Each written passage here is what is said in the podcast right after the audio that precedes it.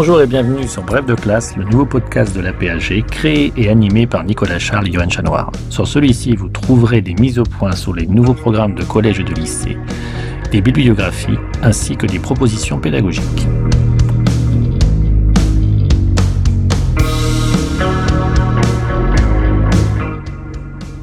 Bref de classe, une émission en deux parties.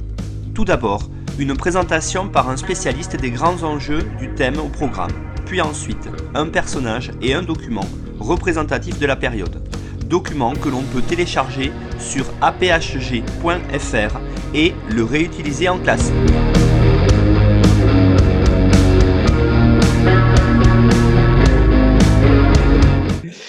Bonjour à tous, bienvenue dans Bref de classe où je reçois aujourd'hui Élise Dallier. Bonjour Élise. Bonjour à tous. Alors Élise, euh, vous êtes donc euh, agrégée de géographie et agrégée d'histoire. Vous avez les deux agrégations et vous êtes enseignante en classe prépa au lycée militaire de Saint-Cyr-l'École. Euh, vous venez aujourd'hui, dans Bref de classe, faire avec nous de la géographie et nous présenter le premier thème de géographie de terminale autour de mer et océan au cœur de la mondialisation, donc euh, thème qui ouvre cette année de terminale. Alors peut-être pour commencer, Élise, euh, est-ce que vous pourriez nous dire en quoi ces espaces maritimes qui dominent la surface de notre planète sont des espaces qui sont vraiment essentiels au niveau économique pour nos sociétés? Qu'est-ce qu'on peut dire là-dessus et pourquoi les étudier peut-être? Je pense que c'est effectivement absolument essentiel de, les étudier. Et pour reprendre le, titre d'un ouvrage qui avait été dirigé par Tristan Lecoq et Florence Smith, Enseigner la mer, il faut enseigner la mer pour comprendre notre terre, pour, pour comprendre notre monde aujourd'hui. C'est absolument essentiel, en effet. Alors, peut-être que l'on peut rappeler d'abord la définition d'un océan et d'une mer, parce que ce sont les espaces maritimes en général qu'il faut étudier en classe de terminale, mais au passage aussi ailleurs dans d'autres programmes comme, comme en quatrième. Alors, l'océan, ce sont ces, masses d'eau salée considérables qui reposent sur le, plancher océanique de notre croûte terrestre, tandis que les mers sont en fait eh bien, les bordures des océans, si l'on peut dire, les océans à leur bordure, et elles, elles reposent sur une croûte continentale. alors, ce sont, je le disais, des masses d'eau salée considérables. On estime que c'est environ 1370 millions de kilomètres cubes d'eau. et surtout, on a bien en tête qu'on appelle notre Terre ben, la, planète bleue et c'est 71% de la surface de notre planète qui sont recouverts par les mers et océans. Lorsque l'on parle de mer et océan, au-delà de, la surface, il faut avoir en tête trois voire peut-être quatre dimensions de la mer à étudier. En effet, c'est l'eau, la masse d'eau elle-même, la colonne d'eau, euh, le volume, mais euh, ce sont aussi euh, les espaces en surface, la surface de, de l'eau qu'il faudra étudier. Et c'est bien sûr aussi le fond marin et le sous-sol marin Enfin, on pourrait rajouter une dernière dimension, c'est peut-être l'espace aérien au-dessus des mers et océans dans le monde. Voilà donc un vaste programme à faire et des espaces tout aussi vastes à faire découvrir à nos élèves. Alors, la mer est absolument essentielle aux sociétés pour les ressources. Les, les hommes ils puisent, ils exploitent des ressources extrêmement importantes pour eux. Alors, ceci a beaucoup évolué dans une économie mondialisée et c'est beaucoup le sens de ce premier chapitre qui ouvre le programme de terminale et, d'autres passages, d'autres programmes dans d'autres classes. Euh, en, lycée euh, également, euh, en série technologique également. Alors, pour l'alimentation des hommes, pour les énergies, voilà deux besoins essentiels pour commencer à entrer dans ce thème et prouver que la mer est absolument essentielle peut peut-être dire qu'il y a plus de 100 millions de tonnes de poissons qui sont pêchés ou élevés avec l'aquaculture en mer chaque année. Ou encore, juste pour commencer, deux, chiffres clés, euh, ce sont 27% du gaz et 30% du pétrole qui viennent de gisements offshore, c'est-à-dire euh, en mer. Voilà. Et pour euh, bien comprendre le sens de mer et océan au cœur de la mondialisation, on doit évidemment parler du fait mmh, que les mers et océans sont des vecteurs ou des supports de la mondialisation. En effet, les transports maritimes, qui sont un fondement majeur de nos échanges mondialisés, représentent l'immense partie du transport de marchandises et on estime que plus de 5, plus de 90% de ce que nous consommons est passé par la mer. Et ce sont à peu près les mêmes chiffres et même un petit peu plus pour les télécommunications qui passent par des câbles sous-marins.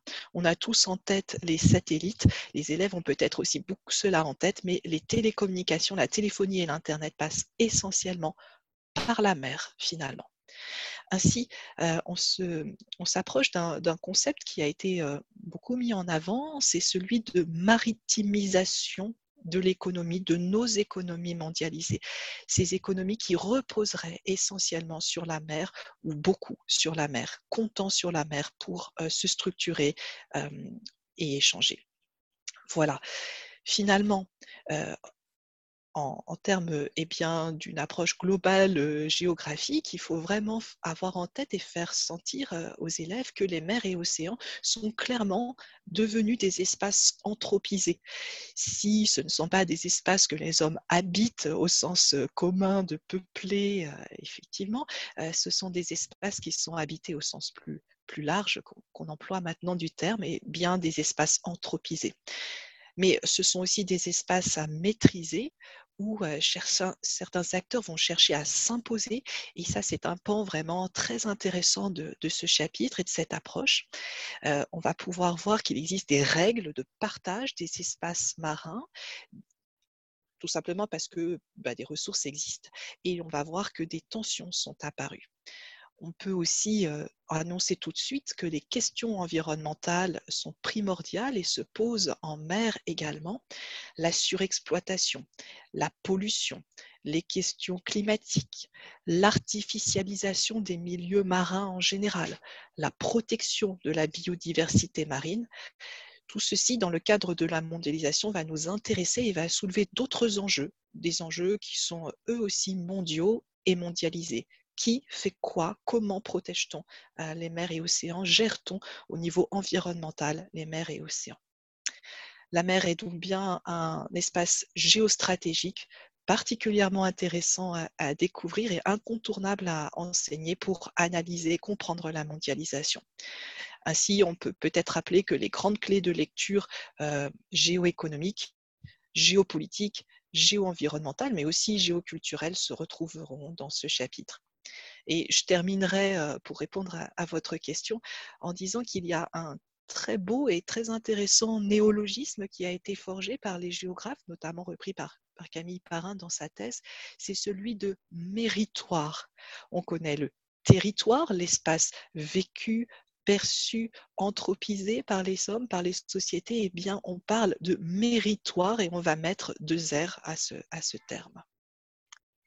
Effectivement, Élise, terme très intéressant qui, montre bien que là, on a affaire à un territoire vraiment spécifique. Alors, pour euh, peut-être approfondir ce que vous avez commencé à évoquer en introduction, on se rend bien compte que les mers et océans à l'échelle de la planète, ce sont vraiment des espaces euh, qui disposent pour nous, euh, pour nos activités, de ressources vraiment fondamentales. Hein. Vous avez commencé à, les, à, les, à en parler des ressources qu'on trouve dans la mer, mais qu'on retrouve aussi sous la mer avec les fameux gisements offshore, vous l'avez dit. Et ces produits sont vraiment aujourd'hui hyper exploités et échangés euh, dans le cadre d'une économie vraiment mondialisée. Alors qu'est-ce qu'on pourrait dire là-dessus, Élise?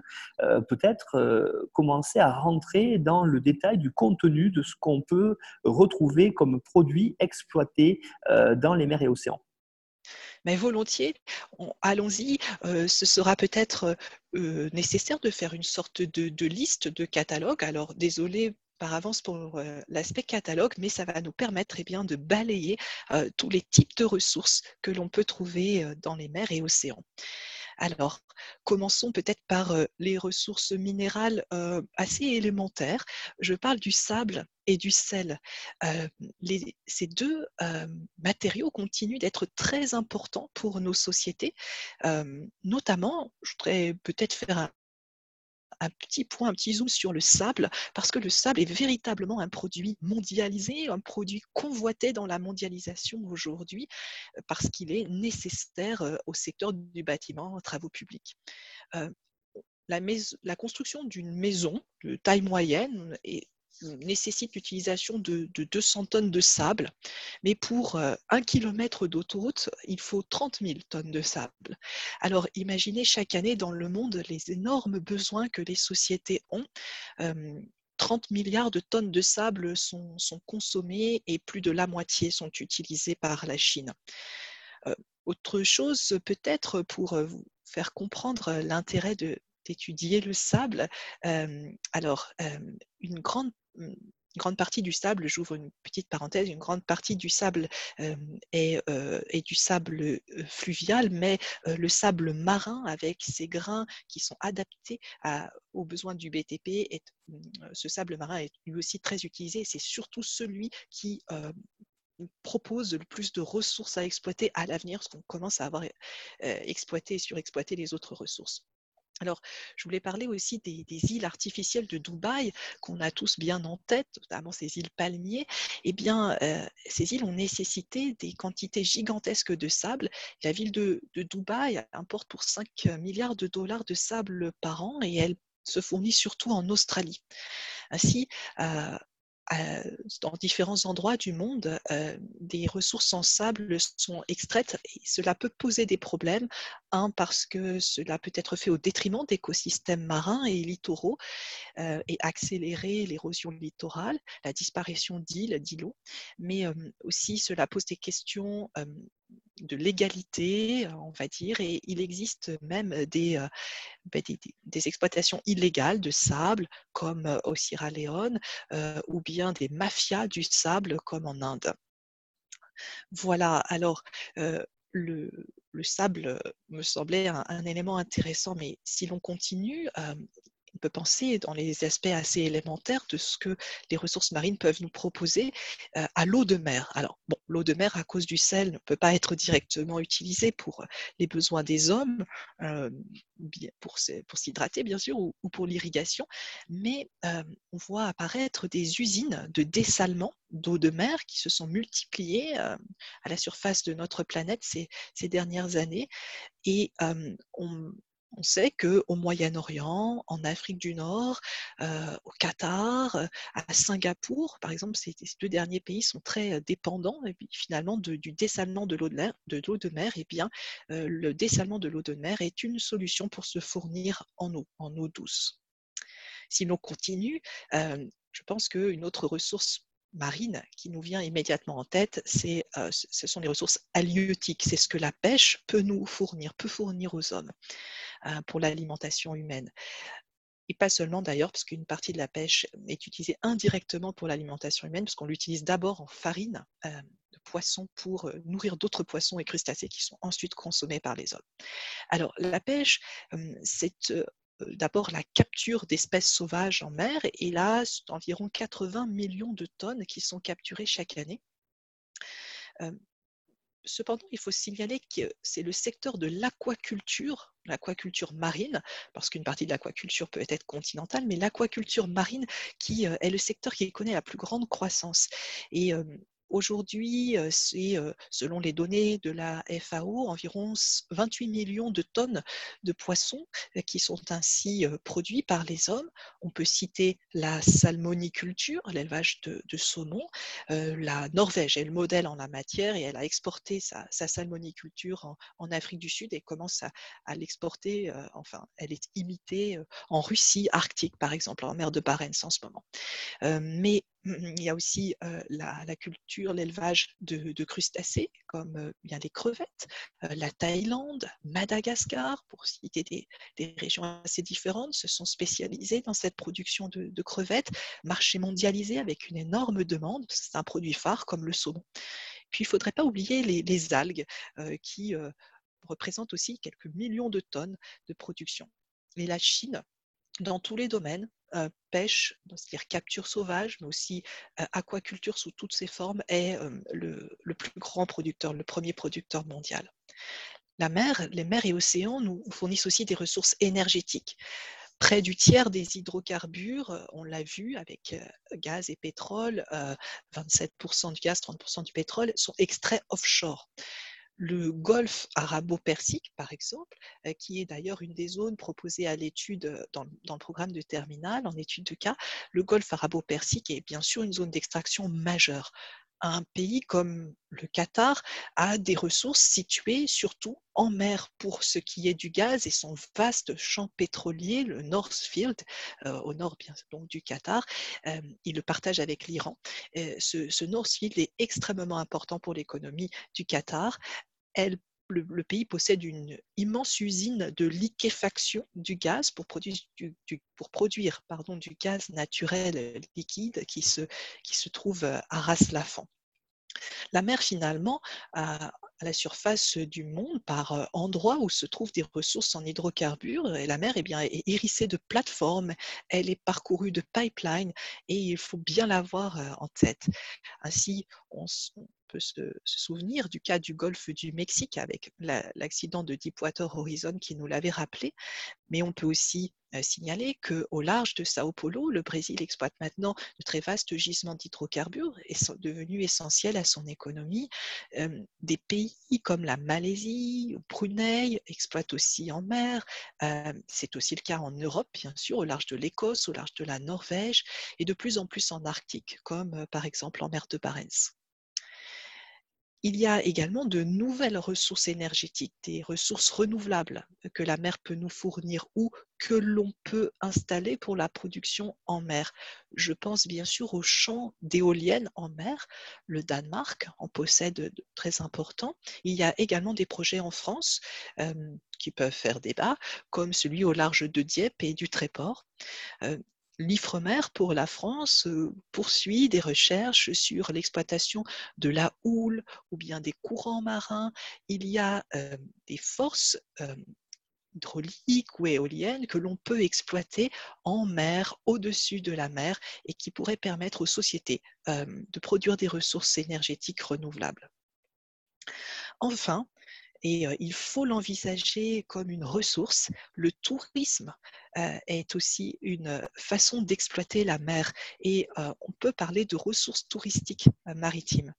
Ainsi, je pense à la plongée, le secteur de la plongée, l'activité touristique, la pratique touristique de la plongée est extrêmement importante dans certaines régions. Elle peut structurer l'économie localement euh, comme étant la, pratique mise en avant, la pratique principale. Pensons à la mer Rouge, par exemple. Pensons aussi à la grande barrière de corail au large euh, de l'Australie, à l'est. Mais euh, il n'y a pas que la plongée sous-marine. On a dit qu'on observait toutes les dimensions de la mer. Eh bien, pensons au sport de glisse à la surface de la mer les sports de glisse se sont mondialisés et l'on peut vraiment parler d'une mondialisation de certaines pratiques touristiques, sportives, devenues euh, touristiques, de pratiques de loisirs, pour, euh, employer un terme qui va, englober euh, toutes ces pratiques. le surf, par exemple, est très intéressant.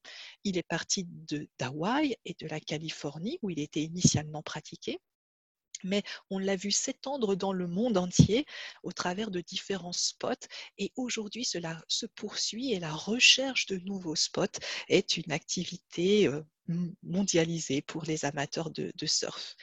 Euh, quelques grandes marques euh, accompagnent eh bien, le développement de cette pratique mondialisée.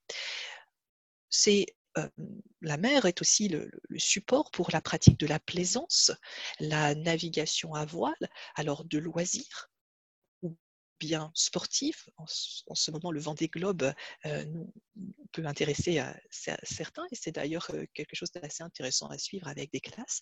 Euh, la navigation à, voile, j'ai cité tout à l'heure Camille Parrain dans, dans, dans l'introduction, c'est elle qui a repris et, ce terme de méritoire et a montré que par la pratique de la, navigation à voile dans l'océan Atlantique, eh bien, on pouvait parler d'une territorialisation des mers, d'une appropriation des mers et le fait qu'elles deviennent des méritoires. Enfin, je, pense à, quelque chose qui fait percevoir l'importance de ces pratiques marines, maritimes, touristiques, ce sont les nombreuses marinas qui fleurissent sur les côtes, ces ports de plaisance associés à des espaces d'hébergement et de services pour les touristes. et on a différents exemples sur absolument tous les littoraux du monde. On ne peut pas terminer sans avoir gardé peut-être le plus important pour la fin, ou en tout cas quelque chose de très important, il s'agit de la pratique des croisières et du secteur des croisières qui connaît une croissance très impressionnante et est un très bon reflet de ce qu'est la mondialisation par la mer, en mer aujourd'hui.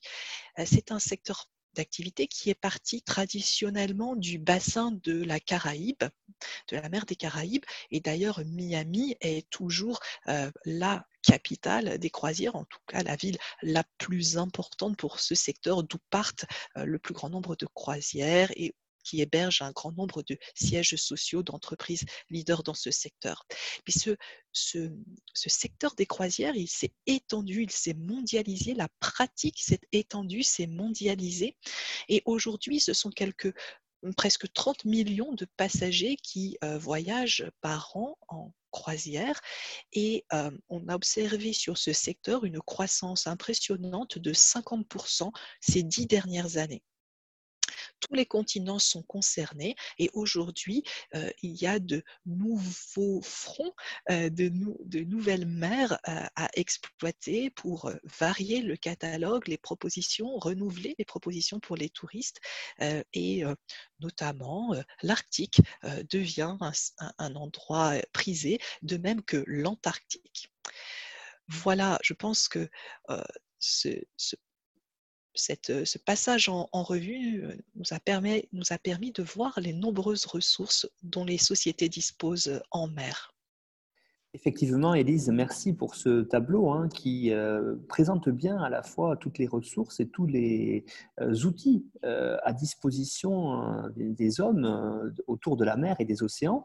Et c'est vrai que je vais maintenant vous évoquer avec vous un autre aspect qui est essentiel, c'est peut-être celui qui marque le plus les élèves depuis qu'ils l'ont vu en quatrième, hein, dans le cadre du chapitre déjà qui s'intitule en quatrième Mer et océan, un monde maritimisé, c'est celui euh, véritablement de l'utilisation euh, de ces mers et océans comme un support de flux, hein, c'est-à-dire en fait euh, développer autour du terme, vous l'avez parlé tout à l'heure, de maritimisation des flux, c'est-à-dire c'est là que se développe une grande partie des transports mondiaux.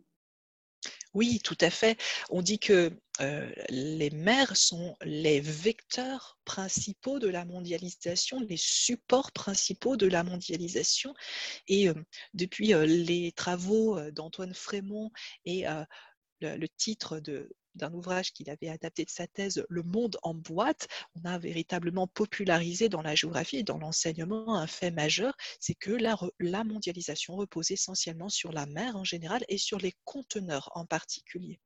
Euh, mais euh, avant de parler des, conteneurs, il y a une vaste euh, révolution des transports maritimes on utilise même l'acronyme de RTM, qui a euh, eh bien, bouleversé ce, secteur des transports par la conteneurisation, mais aussi euh, le développement, la croissance très impressionnante euh, des, flux, mais aussi le gigantisme des navires qui maintenant sillonnent la planète on peut commencer par la conteneurisation du transport maritime.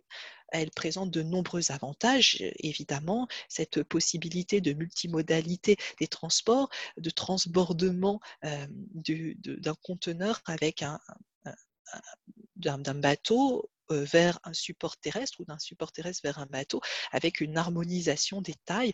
Euh, on parle de, d'équivalent 20 pieds pour euh, évaluer le trafic de conteneurs. 20 pieds, ça correspond à la longueur d'un petit conteneur. Ce que l'on voit les plus couramment, ce sont les 40 pieds, mais on compte toujours en EVP équivalent 20 pieds. Alors, des régions entières ont fondé leur développement économique dans la mondialisation sur euh, finalement cette possibilité de transport maritime conteneurisé ou gigantesque. Et euh, l'on peut vraiment euh, rappeler effectivement cette maritimisation des économies en Chine, en Asie en général, en Chine en particulier. Ainsi, euh, l'exportation euh, des produits manufacturés de la Chine vers ses clients euh, a pu se faire grâce au transport maritime et aux conteneurs en particulier, mais il ne faut pas oublier à quel point la Chine a aussi besoin d'importations stratégiques pour elle, comme les hydrocarbures.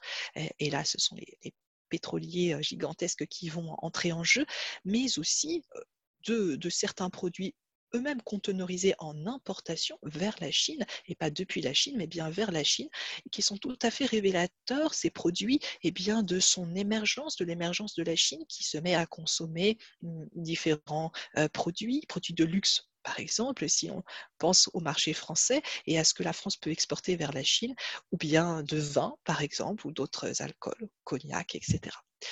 Bien, alors, euh, aujourd'hui, dans, dans, le monde, les, navires de commerce assurent euh, le transport de euh, la très très grande majorité de ce que nous consommons. Ce que nous consommons est, quasi systématiquement passé par la mer à un moment où a eu besoin d'éléments transportés par la mer, ne serait-ce que euh, le, le, pétrole.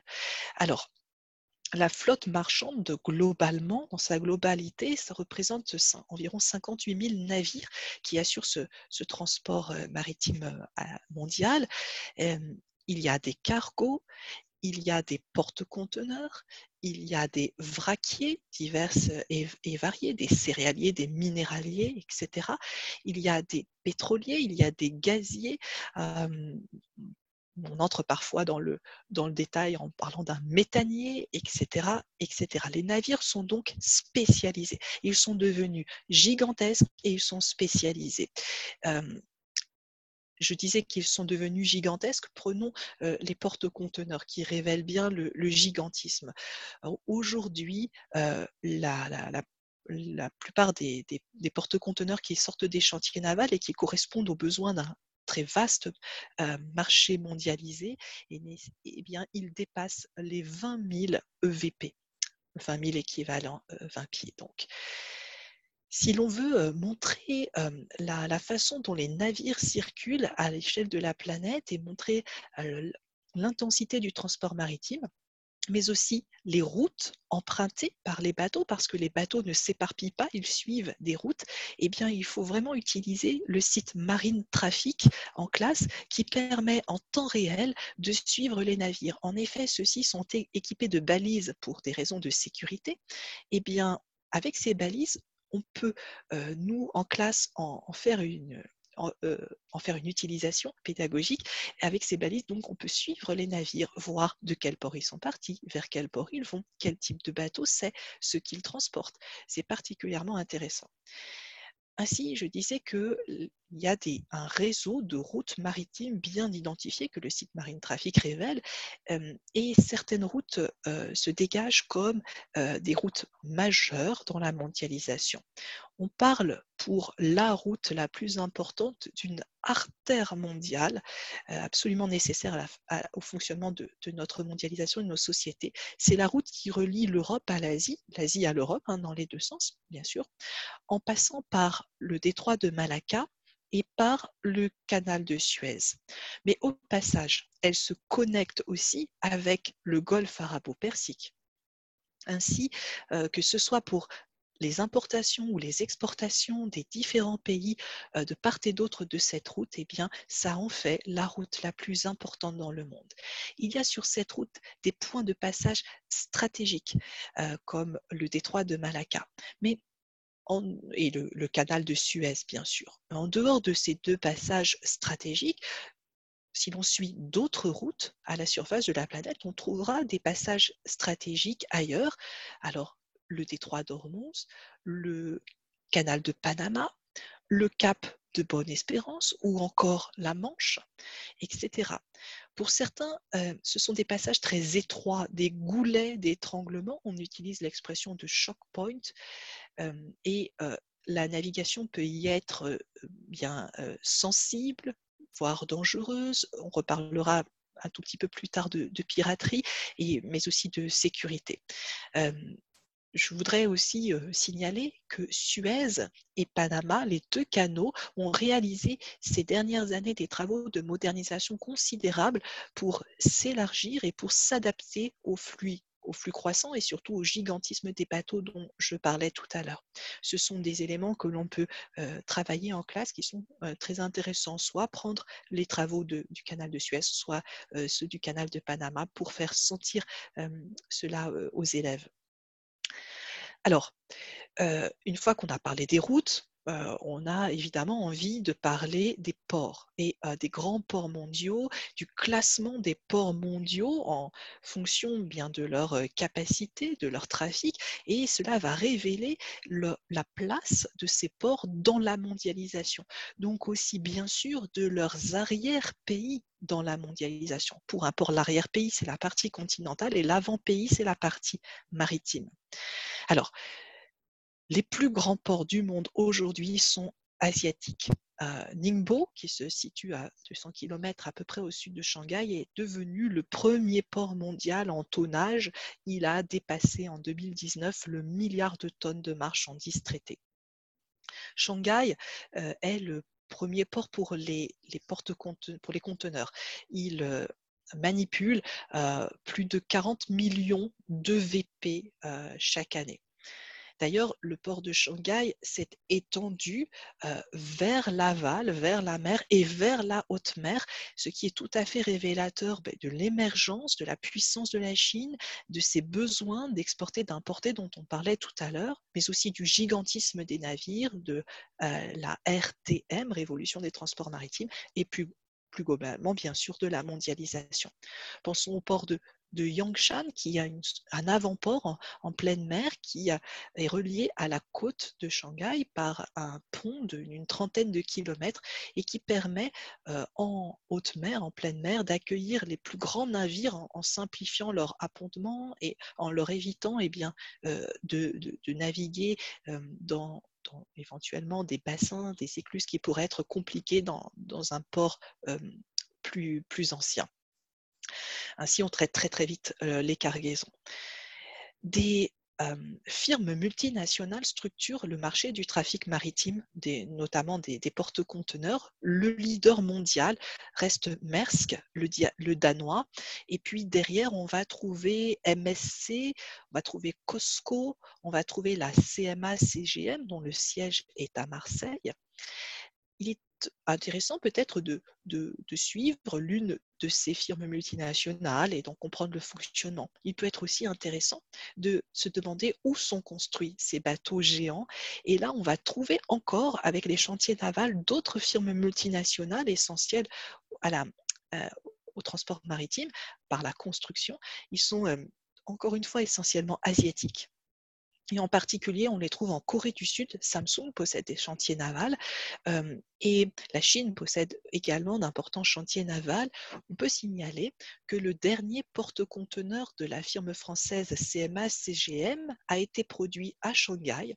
Ce porte-conteneur s'appelle le Champs-Élysées. Il a une capacité de 23 000 VP et il est propulsé au, au GNL, au gaz, pour être plus respectueux de l'environnement et répondre aux attentes maintenant importantes dans ce domaine réduire l'impact carbone de ce transport maritime qui était jugé trop important. Je l'ai un petit peu annoncé tout à l'heure, les cargaisons qui sillonnent les mers eh bien, attirent forcément les convoitises. Et euh, je disais que nous allions parler de la piraterie. Alors, il existe effectivement une piraterie moderne euh, qui témoigne eh bien, de la grande valeur de ce qui est échangé sur mer et qui, passe par la mer et, qui peut attirer des convoitises.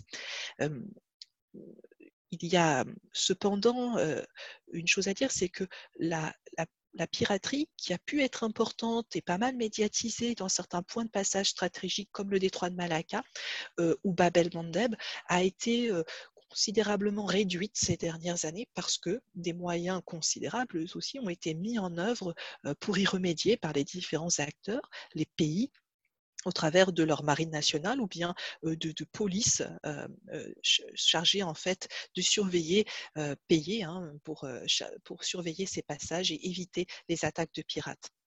Aujourd'hui, c'est le golfe de Guinée qui est l'endroit où le problème persiste et même a tendance à, grandir. Il faut aussi signaler, puisque l'on parle d'illégalité, de, de, problèmes de criminalité, que des flux illicites également empruntent les mers. par exemple, le trafic de drogue se fait en partie en mer. Et n'oublions pas que les flux illicites et le trafic de drogue en particulier, c'est également finalement un des éléments de la mondialisation. Il faut le, prendre en compte aussi. Dans la mer des Caraïbes, le trafic de drogue passant par la mer est assez intense. Les trafiquants utilisent toutes sortes de bateaux y compris d'anciens bateaux de pêche ou de transport de bananes qu'ils vont équiper avec des moteurs très puissants pour pouvoir très rapidement transporter ou fuir en cas de, contrôle. Et les trafiquants de drogue ont même récemment affrété un, sous-marin que l'on a retrouvé au large de l'Europe. En, en, fait, une partie part de la mer des Caraïbes et puis traverse l'Atlantique, peut transiter par l'Afrique, puis retraverser le Sahara et arriver ensuite vers l'Espagne ou bien arriver plus directement en Espagne. Alors, on a parlé de marchandises diverses et variées et on ne peut pas terminer sans avoir évoqué un autre transport. finalement, c'est celui du transport, si l'on peut dire, d'information. Les communications, les télécommunications passent beaucoup et même extrêmement majoritairement par la mer. Ainsi, les câbles sous-marins accueillent environ 95%, font passer environ 95% des télécommunications, téléphonie, Internet. C'est là encore un vaste réseau qui peut être observé au travers de différents documents que l'on peut trouver assez facilement pour la classe. Ce réseau s'est énormément densifié avec les besoins accrus des hommes de communiquer depuis la fin du XXe siècle. Et en l'observant, eh bien, on va pouvoir en classe révéler tout à fait les contours, les contours de notre économie mondialisée, les différentes sphères, les différents pôles, les centres d'impulsion de la mondialisation, les centres, et puis les espaces plus périphériques, voire les marges de la mondialisation. Ainsi, l'immense quantité d'informations, la plus grande part des informations et donc des, câbles sous-marins, eh bien, on va les trouver entre l'Europe et l'Amérique du Nord, entre l'Asie orientale, l'Asie du Sud-Est et l'Amérique du Nord. Et en comparaison, la faiblesse du raccordement de certains espaces par exemple, de, l'Afrique montrent bien, eh bien leur caractère plus périphérique, voire plus marginal aujourd'hui dans la mondialisation. Il y a maintenant un, dernier aspect essentiel, Élise, dans ce chapitre, qui est celui de la maîtrise de la gestion des mers et des océans dans la mondialisation. C'est celui de montrer quels sont les enjeux et les acteurs majeurs qui sont sur cela, en particulier euh, pour montrer que les espaces maritimes sont parfois, euh, même souvent, euh, des enjeux de tension entre États euh, ou entre parfois personnes privées, mais aussi on peut voir que pour l'avenir, peut-être que ces espaces maritimes peuvent être source de solutions à un certain nombre de problèmes, notamment liés à la pollution et au transport. Oui, tout à fait. Si les mers et océans sont des espaces anthropisés, des territoires, des méritoires, eh bien, ils sont des espaces à gérer. Alors, à gérer parce qu'ils peuvent susciter des tensions, être des espaces de tension, mais aussi des espaces à gérer au plan environnemental pour tout simplement l'avenir de notre planète et, sa stabilité. Les milieux marins donc vont nous intéresser quand on parle de gestion, de maîtrise des mers et des océans. Et c'est un pan entier de la mondialisation. Si l'on pense à la mer comme à un front pionnier dans toutes ses dimensions, on voit que c'est un espace de plus en plus anthropisé, habité, disait-on, et donc à gérer. Alors, il y a un premier point, un premier pan dans cette réponse, c'est bien sûr la maîtrise au sens de la maîtrise des ressources, de leur attribution, de leurs droits d'exploitation. Et ici, eh bien, l'ONU a dû intervenir, et c'est normal que cela se joue à ce, à ce stade, à, à, cette échelle plutôt, c'est-à-dire à celle de l'ONU. Sous l'égide de l'ONU, il y a eu une Convention des Nations Unies sur le droit de la mer que tout le monde appelle sous son nom plus simple de Montego Bay, la, ville où, la convention s'est tenue et été signée. Elle a été rédigée en 1982, puis ratifiée par la très grande majorité des États. Et c'est cette fameuse convention de Montego Bay qui a établi les aussi fameuses parce qu'on on, les retrouve très souvent dans, dans, nos cours, dans nos manuels et, dans, et, même dans le grand public, les ZEE, e, zones économiques exclusives.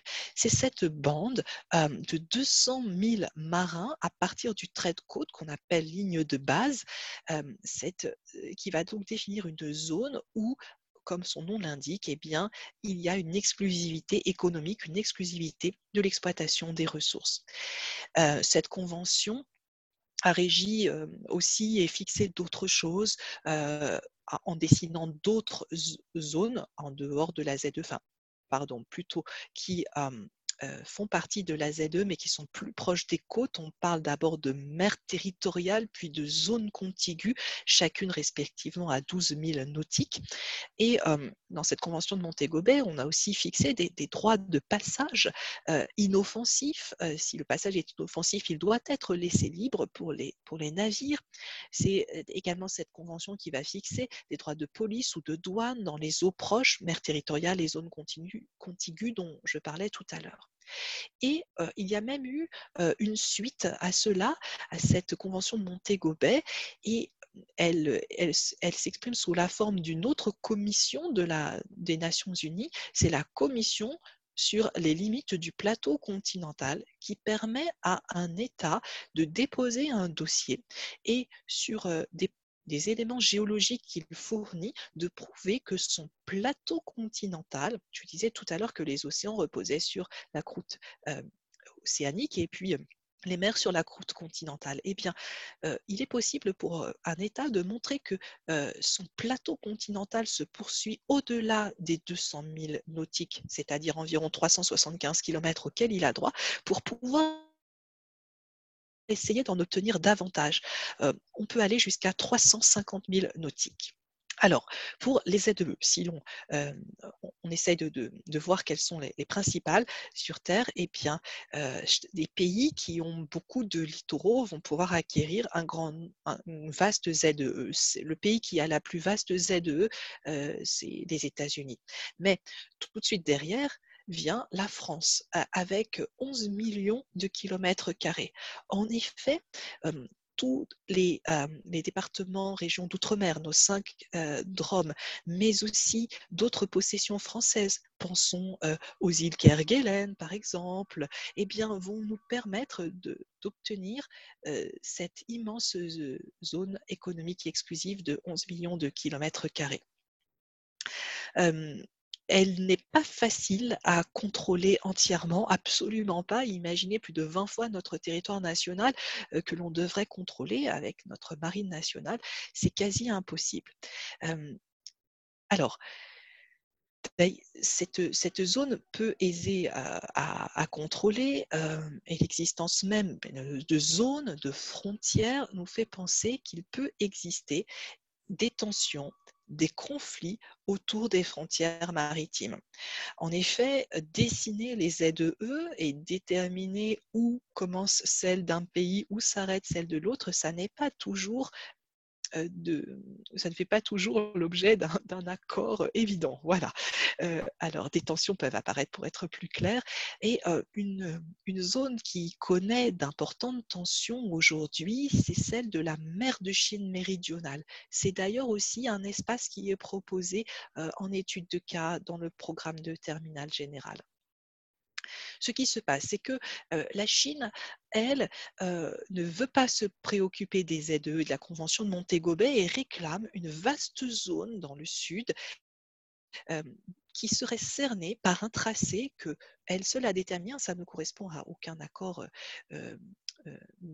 international sur la question, c'est un tracé, un tracé en neuf traits qui lui dessinerait une vaste zone où elle aurait l'exclusivité des droits qu'elle estime historiques sur la mer. Mais cette zone va entrer en contradiction avec les zones économiques exclusives du Vietnam, des Philippines, de Brunei, de la Malaisie. Et des, tensions, des conflits vont pouvoir avoir lieu. Ils se cristallisent notamment autour de d'îlots qui, sont quasi inhabités, qui sont de plus en plus exploités et aménagés, mais qui en fait au départ sont de simples îlots déserts. Les, l'archipel des Spratlys et l'archipel des Paracels. Pourquoi? Eh Bien Pour des raisons économiques. il y a des ressources en hydrocarbures, il y a des ressources halieutiques, mais aussi pour des raisons géopolitiques, car c'est très important et stratégiquement pour la marine chinoise en plein développement, eh bien d'avoir des droits sur et un contrôle sur des espaces maritimes ici en mer de Chine méridionale. Elle est actuellement aux prises un petit peu avec la marine états-unienne qui a longtemps été maîtresse de la zone. Ainsi, les mers et océans sont véritablement des espaces convoités, des espaces stratégiques. L'étude de ces aspects géopolitiques va nous permettre de faire sentir aux élèves dans les classes un véritable basculement du, centre d'intérêt mondial vers l'Asie et vers le Pacifique. Peut alors bien sûr rappeler le rôle et le rang de la Chine extrêmement important et révélateur à la fois de la mondialisation économique, comme on en a parlé précédemment, mais aussi de la géopolitique mondiale. La mer va le montrer, le prouver, et la mer est aujourd'hui un théâtre majeur d'exercice de sa souveraineté, d'exercice de sa puissance, voire de mise en scène de celle-ci. Voilà pour tout le pan maîtrise de la mer au sens géopolitique et au sens de la souveraineté, de la puissance. Mais dans la question qui avait été posée sur l'importance de la gestion et les, et les enjeux de la gestion des mers et océans, il y a aussi tout le pan environnemental. Gérer les, les espaces marins, les milieux marins. Ainsi, on doit aborder les, questions environnementales et faire jouer un grand nombre d'acteurs très intéressants, l'ONU encore, et, mais aussi les États, mais encore des, ONG diverses et variées que, que l'on peut présenter aux élèves et d'autres acteurs, bien sûr.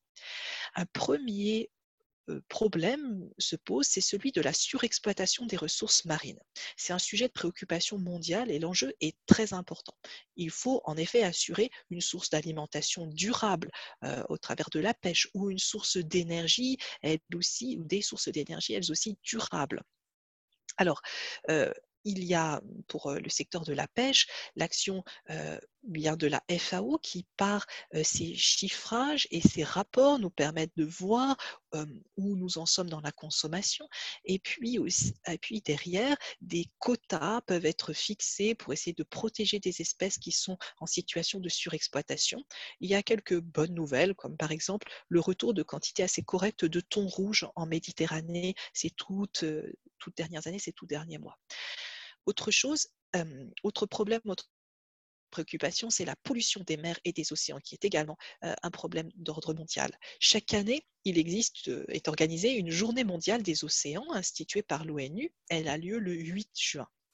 Alors, c'est l'occasion souvent de rappeler ce qui se passe dans le monde, des quantités considérables de déchets qui sont rejetés en mer. Et il est intéressant de, de prendre conscience du fait que finalement, ces quantités de déchets viennent essentiellement de la Terre et sont rejetées en mer.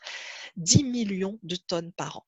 Il existe des gires, des courants océaniques qui, avec les vents, vont rassembler les déchets de plastique à certains endroits et on a popularisé cet élément sous le nom de septième continent dans le Pacifique Nord, un continent de plastique. En fait, il y a des gires ailleurs et, donc d'autres petits continents, malheureusement, de plastique ailleurs. Et puis globalement, il ne faut pas penser qu'à ces macro-déchets de plastique, mais aussi à tous les micro-déchets. C'est une vaste soupe de plastique qui se présente dans certaines zones de nos mers et on a retrouvé des traces de plastique jusque dans les fosses marines.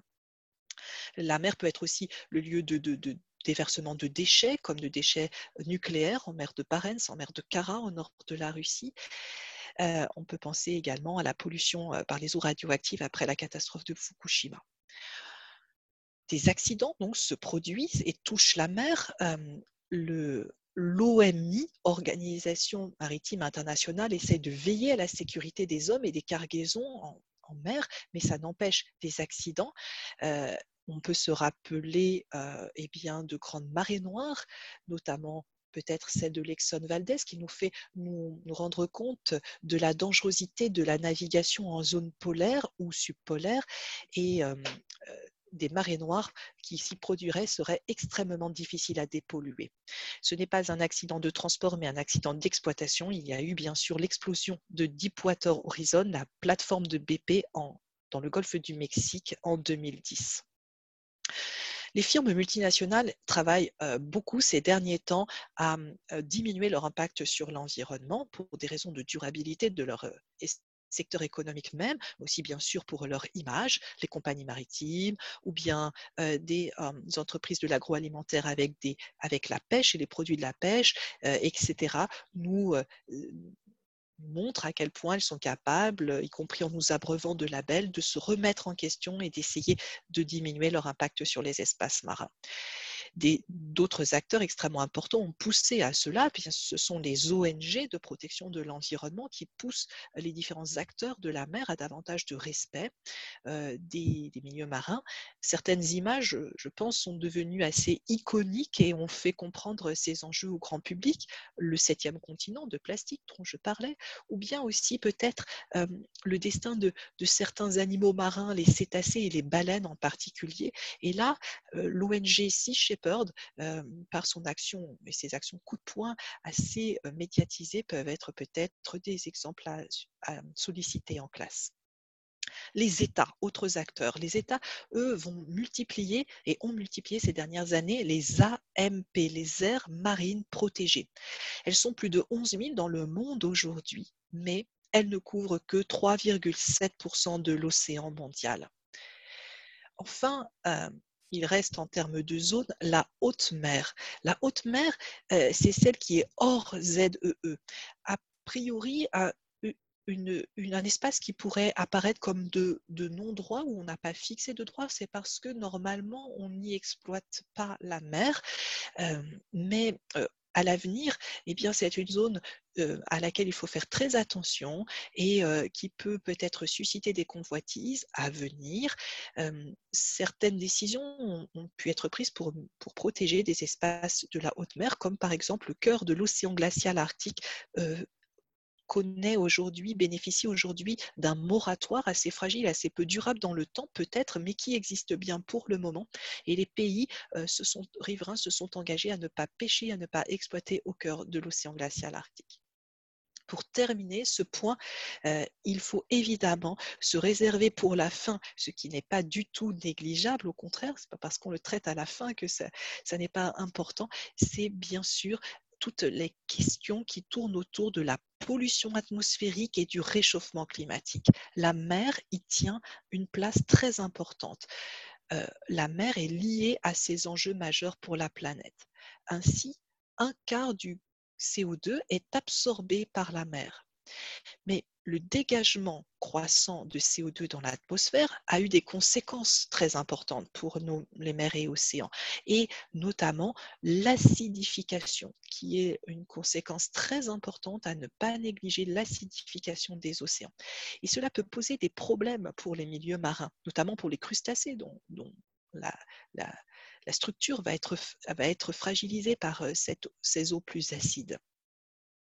L'autre conséquence, c'est le réchauffement des eaux océaniques, comme l'atmosphère et avec l'atmosphère. Et cela a aussi des conséquences considérables sur les milieux marins.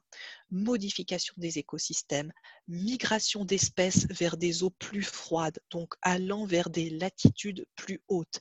Exemple, des crabes royaux qui euh, descendent de plus en plus vers l'Antarctique, euh, ou bien des espèces de poissons qui migrent vers l'Arctique une conséquence médiatiquement souvent mise en avant du réchauffement des eaux, des eaux de mer, c'est celle, c'est la mort des coraux. etc il y a de, nombreuses conséquences climatiques indirectes euh, aussi à peut-être prévoir ou craindre, comme la modification des courants marins, le Gulf Stream peut-être euh, dans les prochaines années. et puis aussi euh, des éléments naturels, des aléas naturels qui pourraient frapper plus, davantage, plus fortement les sociétés avec le réchauffement climatique. Et à cause de celui-ci, des eaux plus chaudes pourraient engendrer des cyclones plus nombreux et plus violents. Reste enfin le problème de l'élévation du niveau des mers. Si on parle de réchauffement climatique, de fonte des glaces continentales, eh bien, on va retrouver évidemment la mer avec l'élévation du niveau des mers où les eaux euh, finissent par arriver et puis engendrer cette élévation du niveau des mers. L'érosion marine menace de plus en plus de zones de la planète et a déjà forcé des sociétés à migrer, à se déplacer. Les migrants climatiques vont voir leur nombre exploser dans les prochaines années et c'est la mer qui, par submersion, va les priver de certains territoires. Alors des territoires côtiers, des, territoires littoraux assez bas, des côtes basses, ou bien des territoires insulaires aux altitudes basses également, les Maldives, les Pays-Bas, le Bangladesh, etc. Élise Dallier, merci pour cette présentation qui est très complète hein, de ce premier thème de terminal autour de mer et océan. Alors présentation aussi, on l'a dit, qui peut servir à d'autres niveaux, notamment, hein, je l'ai évoqué aussi au cours de l'émission, au programme de quatrième, euh, qui est très proche de celui-là. Alors vous avez donné pour les collègues qui voudraient aller plus loin une bibliographie indicative que l'on retrouve sur le site aphg.fr.